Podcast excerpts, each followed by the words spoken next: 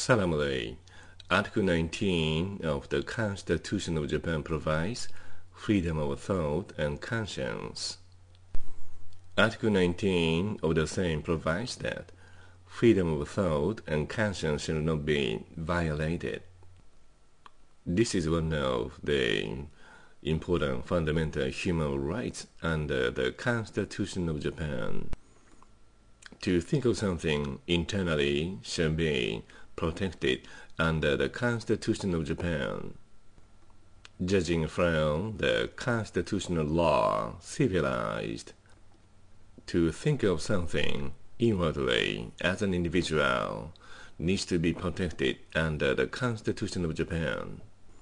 It is obviously true that real democracy, civilized, cannot be protected without freedom of thought and conscience.